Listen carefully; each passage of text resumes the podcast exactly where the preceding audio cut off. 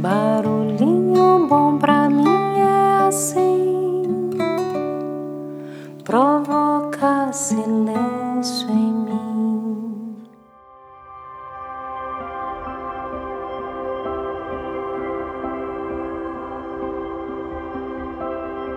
Já ouviu falar sobre humanidade compartilhada? Como soa internamente para você que ser imperfeito é parte de nossa experiência humana.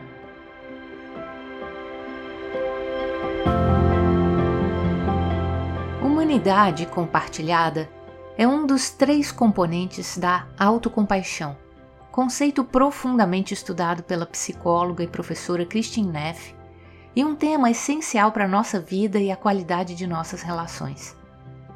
Mas antes de entrarmos especificamente nesse conteúdo, vamos dar uns passos atrás e resgatar a origem de tudo isso, abordando um pouco sobre compaixão. A palavra compaixão gera muitas vezes confusão, sendo interpretada erroneamente como piedade, ou dó, ou pena, o que leva a um sentimento de superioridade em relação à pessoa que não está muito bem. Por outro lado, a compaixão tem despertado cada vez mais interesse nas áreas voltadas ao conhecimento humano, inclusive na medicina, na psicologia, como uma prática essencial para o desenvolvimento de habilidades socioemocionais, cada vez mais valorizadas nas comunicações interpessoais e em ambientes corporativos, sendo uma das demandas principais do mercado de trabalho atual, pois trata-se de uma das bases da tão almejada inteligência emocional. A psicologia moderna define compaixão como o sentimento que surge quando se testemunha o mal-estar, sofrimento, estresse do outro ou próprio e que gera a motivação ao desejo de ajudar ou de se cuidar. A compaixão então é vista como uma motivação, um motivo para agir, não uma emoção que orienta o comportamento humano e, portanto, pode ser desenvolvida se bem praticada. E essa definição é muito semelhante aos conceitos descritos também na filosofia budista. Lembra que comentei anteriormente que a pesquisadora Christine Neff chegou à conclusão a partir de seus estudos que existem três componentes para a autocompaixão? Agora sim, vamos falar um pouco sobre cada um deles.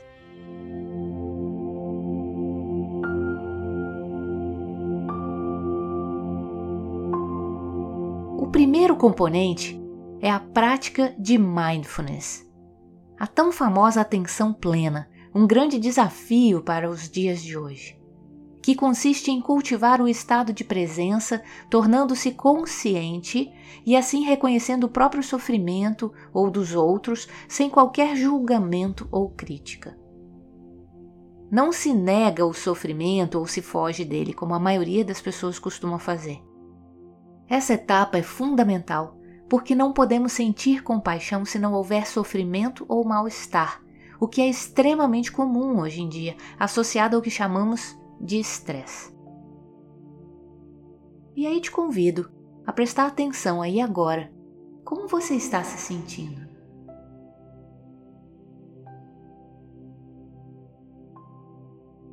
Quais os pensamentos que vêm à sua mente?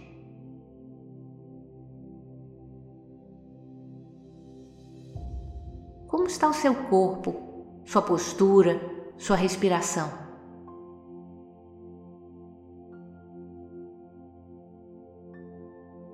Essas são práticas simples de presença.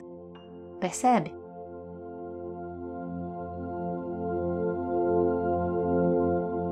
O segundo componente é a humanidade compartilhada, tema desse episódio como o reconhecimento de que o sofrimento ou o estresse ou os sentimentos indesejáveis são experimentados por todas as pessoas do planeta.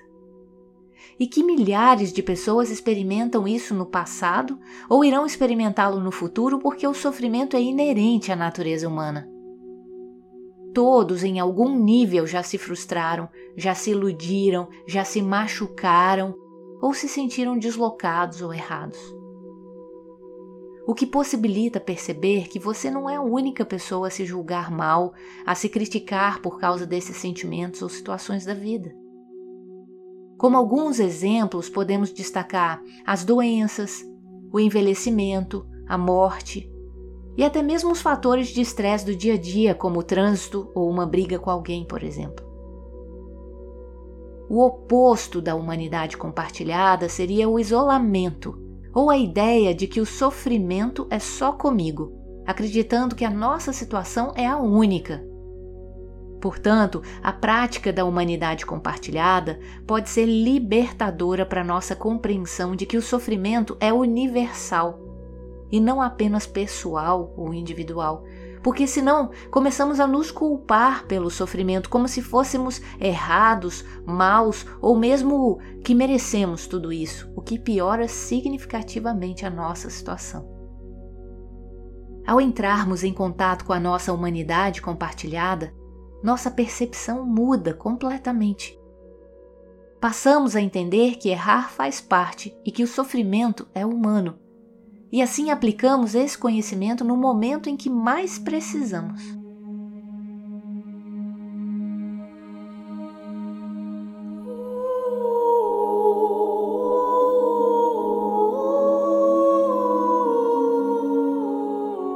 E uma maneira maravilhosa de lidar com tudo isso é a prática do terceiro componente da autocompaixão, conhecida como autogentileza, que leva ao autocuidado com compreensão para consigo mesmo e com o outro, especialmente quando experimentamos o sofrimento.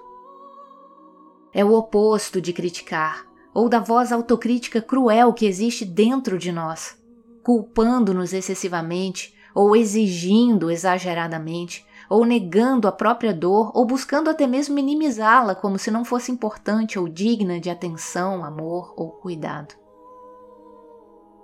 A imagem que podemos utilizar como ideal para o movimento de autogentileza é a forma como agiríamos ao cuidarmos de uma criança desamparada ou um amigo muito amado e especial. Será que conseguimos agir dessa mesma maneira com a gente quando não estamos bem? O oposto desse comportamento, e que também costuma ser a forma mais comum de agirmos internamente, leva a um sentimento de culpa autodestrutiva, que o próprio nome já diz tudo, né? Direcionando a compaixão a nós mesmos, isto é, ao praticarmos a autocompaixão, conquistaríamos a possibilidade de entender melhor nosso mal-estar ou sofrimento por outra perspectiva, por outro ângulo, o que muda tudo, pois passamos a sentir menos culpa e paramos de fortalecer o nosso autocrítico interno hipertrofiado, que costuma muitas vezes agir de forma tão cruel sempre exigindo de nós uma perfeição inalcançável, o que leva a mais frustração, sofrimento e uma culpa excessiva que é a base do que chamamos de ruminação. É como se fosse remoer por dentro, remoer internamente, ou até mesmo ressentimento, aquele movimento de lembrar o que levou ao sofrimento e ressentir, sentir novamente tudo de ruim que ele gerou internamente. E esse movimento é uma das causas de quadros como depressão e ansiedade. E o pior é que esse autocrítico interno acaba transbordando seu alto nível de exigência também para as nossas relações, podendo sobrecarregá-las com altos níveis de cobranças de perfeição também. A forma como nos relacionamos externamente diz muito sobre como nos relacionamos internamente. Já tinha pensado sobre isso?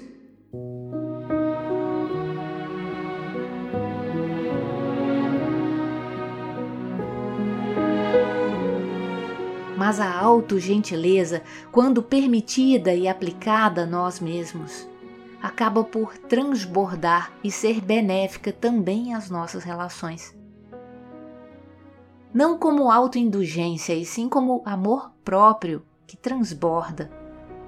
Essa mesma gentileza, quando direcionada aos outros, possibilita melhor entendimento e aceitação, além de acolhimento dos sentimentos e dores mais profundas, como algo compartilhado por todos nós, ou seja, inerente à nossa natureza humana, gerando uma relação mais verdadeira, mais profunda, permitindo que se abra espaço para ajudar de forma mais eficaz, sem querer tirar a dor do outro por não sabermos lidar com a nossa própria, entende?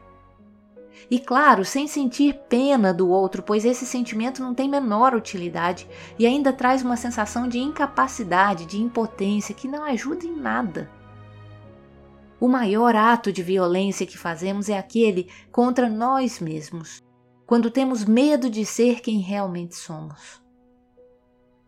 Mas aí você pode me perguntar: tá, muito bonito tudo isso, mas e quando o sofrimento envolve alguém que nos fere, aquela violência que vem de fora?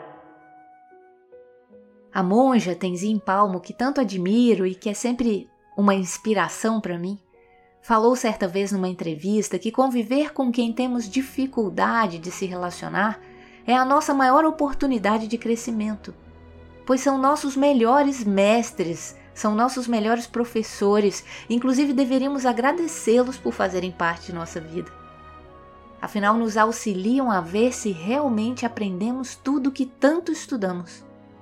É o momento da verdade, onde somos mesmo testados pela vida mas é sempre bom lembrar que sombra gera sombra e luz gera luz.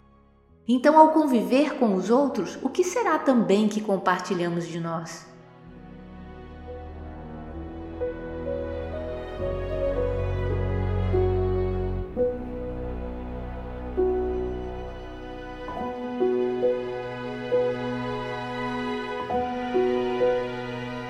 Mas, claro, que esse é o momento de pararmos para reconhecer e aprender que a compaixão é, portanto, uma habilidade humana e ao mesmo tempo divina que pode ser treinada.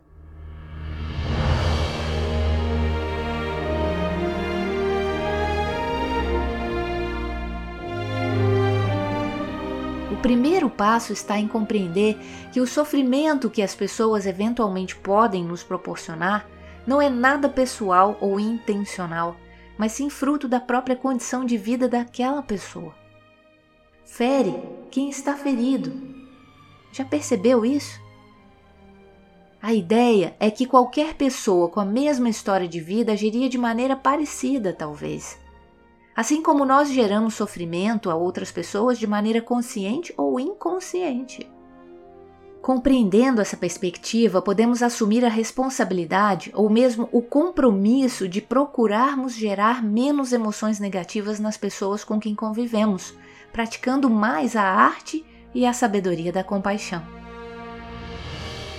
E se esse movimento não começar dentro de cada um de nós, ele jamais transbordará para as nossas relações. Ninguém dá o que não tem Trata-se de um movimento parecido com o da máscara de oxigênio no avião. Primeiro você, para depois conseguir ajudar o próximo. Mas ao final desse maravilhoso exercício, perceberemos que seremos os maiores beneficiados, cultivando e compartilhando o que temos de melhor e mais divino, nosso amor genuíno e incondicional, pois não se trata de merecimento, e sim de maturidade a partir do próprio autoconhecimento e autodesenvolvimento. Deixando manifestar sua essência e sentindo a verdadeira paz e serenidade que ela traz para sua vida e relações. Como bem dizia Helena Blavatsky, quem faz o seu melhor faz tudo o que se pode esperar dele.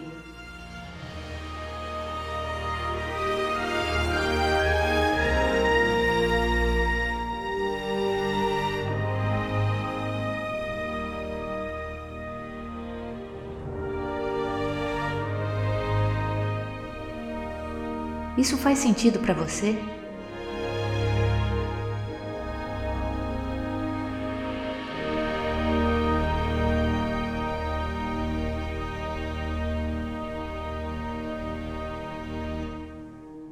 Estar presente, acolher o que sente sem julgamento, compartilhando nossa humanidade com gentileza, é o caminho para lidar com toda e qualquer dor, dificuldade ou obstáculo em nossas vidas ou mesmo em nossas relações. E o melhor é que tudo isso ajuda a cultivar relacionamentos cada vez mais autênticos e duradouros, melhorando nossa saúde de forma integral e ampliando nossa própria percepção. E devo destacar que algo essencial para alcançarmos a excelência dessa prática divina da autocompaixão é o permanente investimento em autoconhecimento e autodesenvolvimento. Certa vez ouvi uma frase que dizia algo assim: Só o perfeito é que não pode crescer.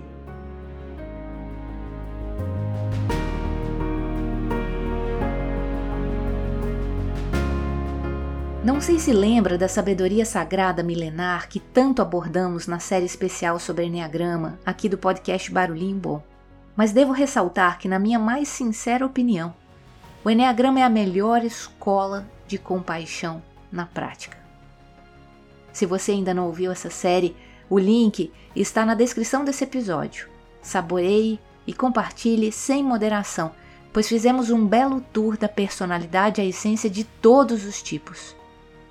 Portanto, fica aqui o eterno convite para que participe conosco de nossas jornadas para a alma do trem da vida. Aliás, aqui você não só aprende sobre si, como sobre todos os demais e ainda contribui para a vida de outros tantos, pois todas as nossas jornadas são solidárias a projetos sociais. Fora a família que construímos juntos em nossos encontros, pois nos relacionamos de uma forma muito especial, onde a compaixão é um de nossos ingredientes principais.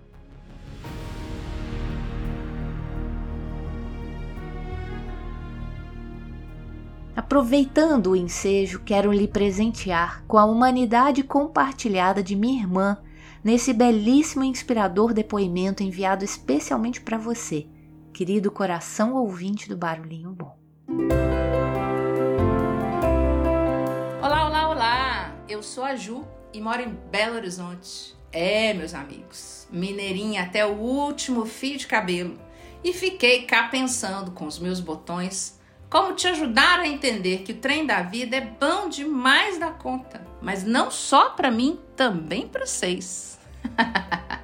e eu achei que a melhor forma de fazer isso era te contar uma história. Uma história bem antiga. Bom, não que eu seja velha, peraí. Mas uma história que aconteceu comigo há muito tempo atrás, quando eu ainda era bem pequenininha.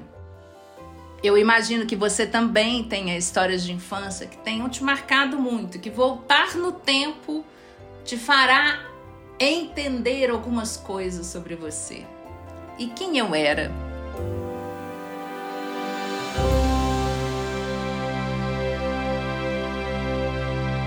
Eu era uma garotinha que já era nerd desde petitinha e que aos 5 anos de idade enfiou na cabeça que ia ser professora. Era isso que eu queria. E me deram corda, porque afinal de contas eu venho de uma família de professores. E eu comecei a lecionar muito cedo. Esse trem de ser professora já era para mim possível desde aquele tempo. Desde que eu tivesse o quê? Alunos. E aí eu inventei os meus.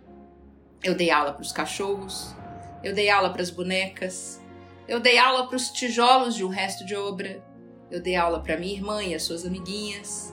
Eu dei aula, se precisa, até para as paredes. Qualquer coisa era suficientemente capaz de ser vítima do meu ciricutico de ensinar.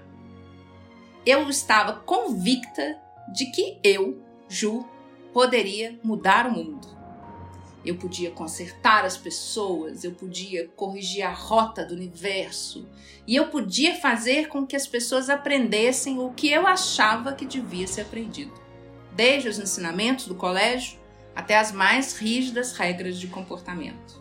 Bom, faltava ver se esse sonho ia dar certo, né? Com os cachorros, com certeza que não, porque eles dormiam durante a aula ou arranhavam a porta para fugir.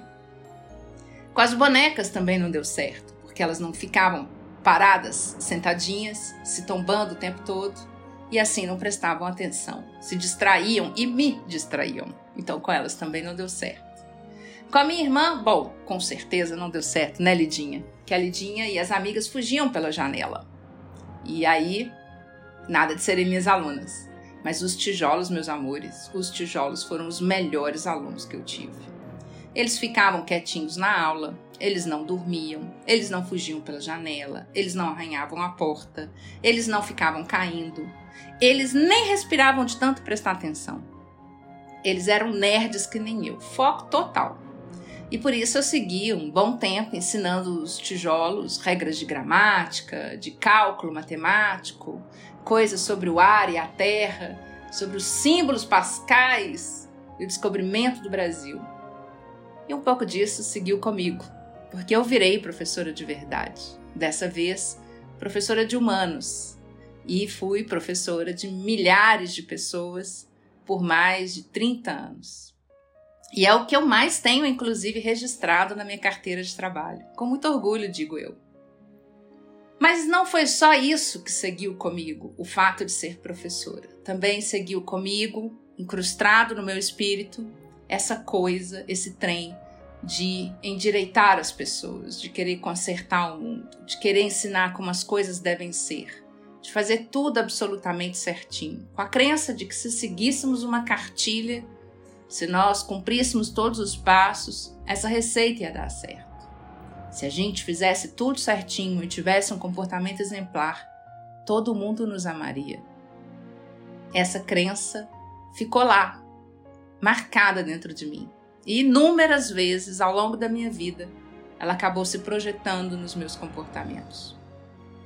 É claro que ao longo do caminho eu posso ter ajudado muitas pessoas a entenderem como as coisas podem ser. Eu tenho certeza que muita coisa foi útil para as outras pessoas. Mas tinha um problema de origem aí nessa história, que era, de certa forma, ainda olhar para as pessoas como se elas fossem tijolos. Porque eu não estava considerando naquele ato o outro.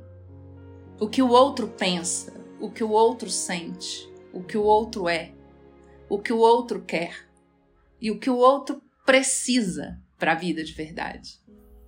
Faltava um nível mais profundo de conexão com essas pessoas, que não fosse sobre o fato do que eu tenho a dizer, mas do que eles precisam receber. E ao longo dos últimos anos, eu fui trabalhando esse processo de aumentar a conexão com os outros, para de fato entender o que significa para eles e o que é importante para eles a ponto de quererem fazer. Essa é a minha história até me tornar a professora que eu sou hoje, até me tornar a ouvinte que eu sou hoje, até me tornar a aprendiz que eu sou hoje, interessada nas conexões humanas, interessadas em como a gente interage como humanos e a gente se abraça com as nossas diferenças, que a gente se acolhe com as nossas diferenças. E mais do que querer seguir uma cartilha mágica, o que o tempo me permitiu foi entender que para mim seria nutritivo se eu deixasse fluir, se eu deixasse as pessoas serem como elas querem ser. Se ao invés de tantas regras, eu só deixasse rolar, fosse mais flexível e mesmo que os outros pudessem ser mais do que são ou terem potência para ser mais do que são, deixar cada um ser quem quer ser. E essa libertação não era só para mim, era uma libertação para todas as outras pessoas. Porque se eu não preciso desse sentimento, eu liberto o outro da minha cobrança. E por que, que eu estou te contando essa história? Porque essa é uma jornada de um típico tipo 1 se você está aqui no Barulhinho Bom e passou pela série do Enneagrama, você sabe que um dos desafios do tipo 1 é exatamente abrir mão do seu perfeccionismo, de que tudo tem que ser absolutamente perfeito, de que se ele tiver um bom comportamento, o mundo o acalentará. E perder essa, essa exigência, essa rigidez, direcionada tanto para si quanto para os outros e encontrar no meio dessa jornada a serenidade, a paz, a paciência e uma verdadeira calmaria interna. Então hoje, depois de conhecer o Enneagrama, que me ajudou a entender quem eu sou, eu não olho para as pessoas como se elas fossem tijolos. E eu não quero ensinar o que as pessoas não querem aprender. Eu não quero que elas sejam conforme uma cartilha, muito pelo contrário. Eu quero que nós juntos consigamos ser integrados, cada um como é, sem precisar ninguém se mudar para adaptar a nada. A gente não precisa ser adequado, a gente só precisa ser autêntico. E nessa busca, o Enneagrama foi uma das ferramentas que mais me ajudou a acalmar o meu coração de tipo 1 e entender de fato qual era o meu lugar nesse mundo e como eu poderia contribuir para esse mundo ser cada vez melhor. Era muito mais com o meu deixar fluir do que com os meus ensinamentos rígidos desde o tempo dos tijolos. Essa é uma história sobre a minha vida e eu imagino que a sua vida tenha histórias, ou similares ou muito distintas, mas eu sei que você também tem histórias. E eu sei que você também tem um ponto da sua vida que você gostaria que fosse diferente. Se desse para tirar a pressão, seria mais fácil viver se desse para desligar essa panela de pressão interna, seria mais fácil viver. Eu sei que, assim como é comigo, também é com você. Existe alguma coisa, alguma característica, algum gatilho, alguma circunstância que você gostaria que fosse diferente para você viver mais em paz, para você se encontrar melhor, para sua experiência de viver ser mais leve mas o ajuste disso você ainda não sabe exatamente onde está. Para encontrar esse lugar que é bom demais da conta, eu digo para você que o trem da vida vai te ajudar. Bota fé nesse ato, se inscreve, vem para cá, vem com nós. a gente vai te ajudar a mergulhar de cabeça nessa experiência. Que sim, eu vou estar no próximo trem da vida como aprendiz mais uma vez, te dando a mão para te ajudar nessa jornada. Que eu tenho certeza, como diz Guimarães Rosa, que escreveu aqui nas terras de Minas, que é perto dos bão que a gente fica melhor. Então vamos nos unir todos na experiência do trem da vida, para que a nossa vida seja mais essência, mais brilho, mais luz, mais centelha divina, que a gente possa aproveitar a experiência para sermos seres muito mais completos. Um beijo da Mineirinha aqui. Lindo demais, Ju. Confesso que até me emociono. Te amo, irmã, com todo o meu coração.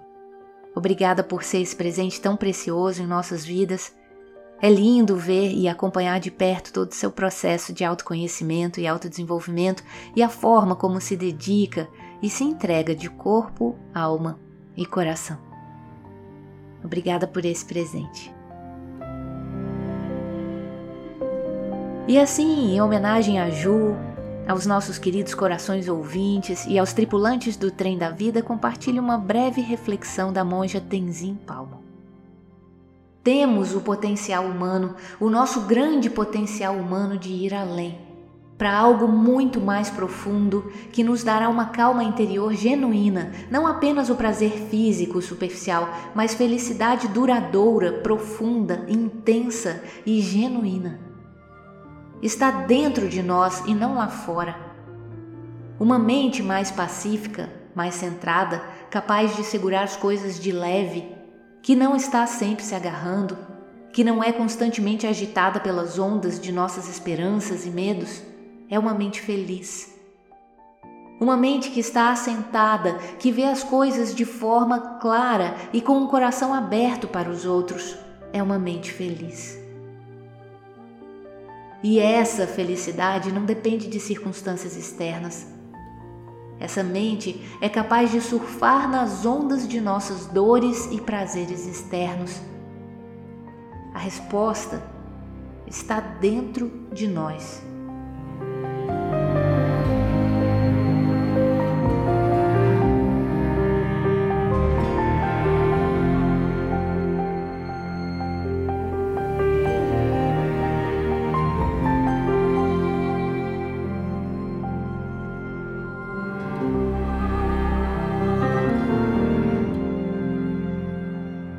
Estado de presença, acolhendo a nossa humanidade compartilhada com gentileza, seremos humanos cada vez melhores, como bem ensinava Platão.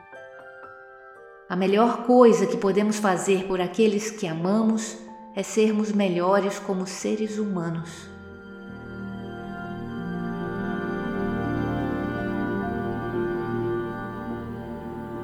Compaixão é a resposta de nosso coração às dificuldades.